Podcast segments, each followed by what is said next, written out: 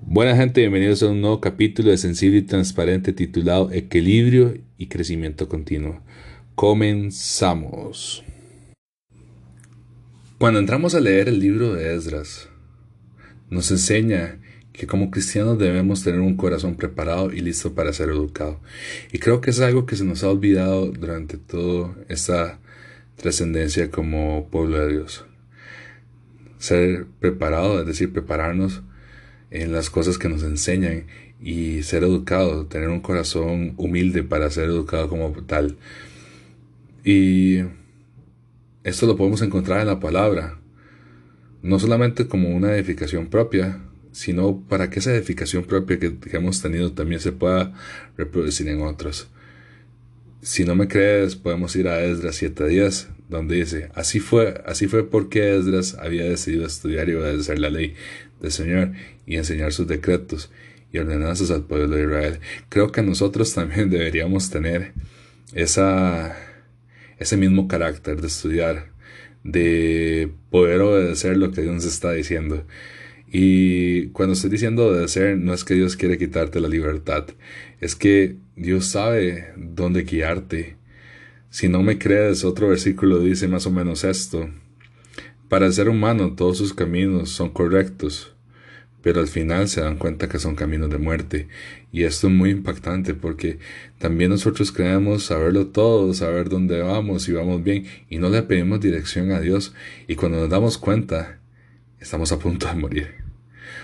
Por eso, hay que saber tener una vida equilibrada y traer de, esa, de traer ese equilibrio bendiciones a la misma vida. Cuando hablo yo de equilibrio, quiero que entiendan este contexto. Ocupamos ser personas estables emocionalmente. En pocas palabras, alguien que sabe cuál es lo justo, alguien que es maduro y alguien que es prudente haciendo las cosas.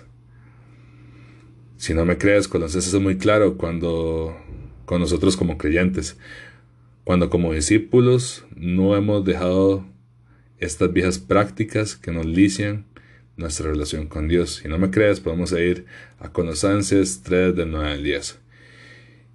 No se mientan unos a otros porque ustedes ya se han quitado la vieja naturaleza pecaminosa.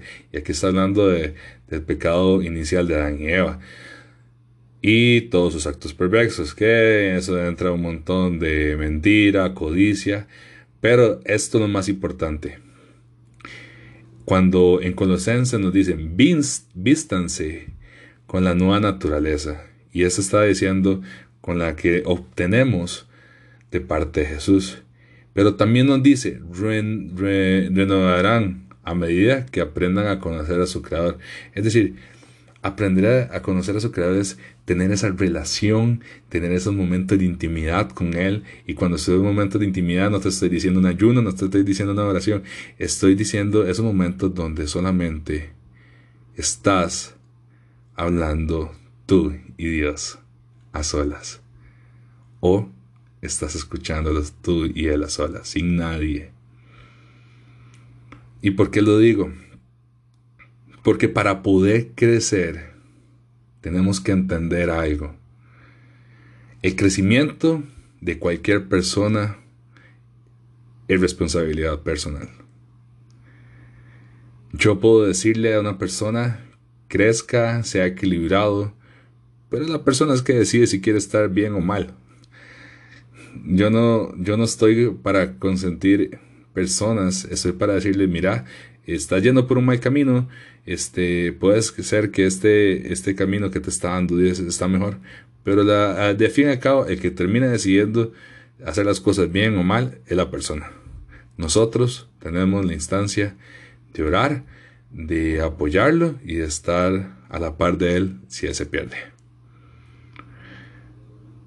Ahora, esto en, nosotros.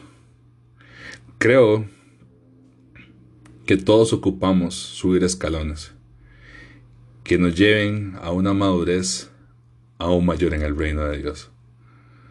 Porque sí, todos comenzamos como creyentes en Jesús, pero ocupamos crecer para ser discípulos. ¿Y por qué discípulos? Ocupamos ser discípulos para poder llevar las buenas nuevas del Evangelio a las personas que no lo han conocido. Pero no podemos quedarnos ahí. Ocupamos que esos discípulos se conviertan en líderes. Líderes que formen nuevas generaciones de personas que lleven el Evangelio, que transformen vidas por medio de milagros, por medio de señales que Dios les va a dar. Y aún así no podemos quedarnos estancados, porque ocupamos convertirnos en ministros. En ministros que tengan una intimidad tan profunda que puedan mostrar lo invisible del reino de Dios y hacerlo visible aquí en la tierra. Es decir, traer el amor de Dios que nosotros no podemos ver, pero que se haga palpable en nuestras vidas. Es por eso que ocupamos tener práctica en el equilibrio. Y podemos tener esa práctica en el equilibrio cuando empezamos a caminar bajo los frutos del Espíritu Santo en nuestro diario vivir. Ya que estos frutos equilibran todas las cosas que debemos hacer en nuestro diario vivir. Si no me crees, Jesús fue muy claro a su gente cuando les dijo que a cada uno de nosotros nos iba a conocer por nuestros frutos. Ahora me pregunto, en este conocimiento continuo, en este equilibrio, ¿cuáles frutos son los que están saliendo de tu vida? ¿Son frutos buenos o frutos malos? Si son frutos malos, échalos a fuego y empieza a hacer hábitos nuevos. Empieza a tener frutos nuevos. Empieza a crecer, empieza a equilibrar tu vida, empieza a buscar de Dios, empieza a tenerlo Él como el centro de tu vida.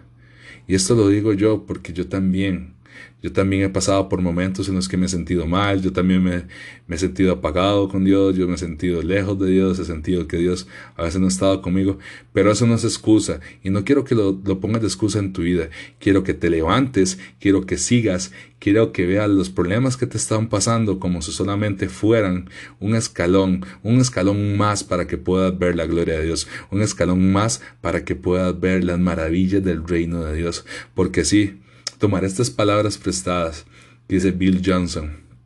Gente se arrepiente para ser salvos y no está mal, pero ocupamos gente que se pueda arrepentir un poco más, pueda tener un poco más humildad su corazón para que puedan ver el reino y hagan que el reino que hay habitando dentro de nosotros se manifieste sobre toda la tierra y se manifieste sobre todo aquello que Dios nos ha dado, como dice también su palabra, sobre las plantas de nuestros pies.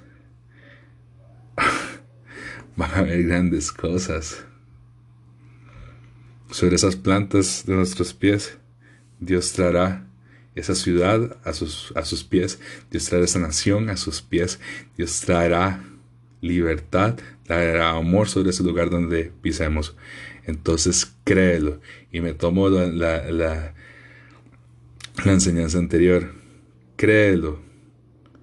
Y háblalo con tus palabras para que se haga aquí y ahora en la tierra. Espero que te haya gustado este episodio y que haya impactado tu vida. Nos escuchamos en otro momento. Bendiciones.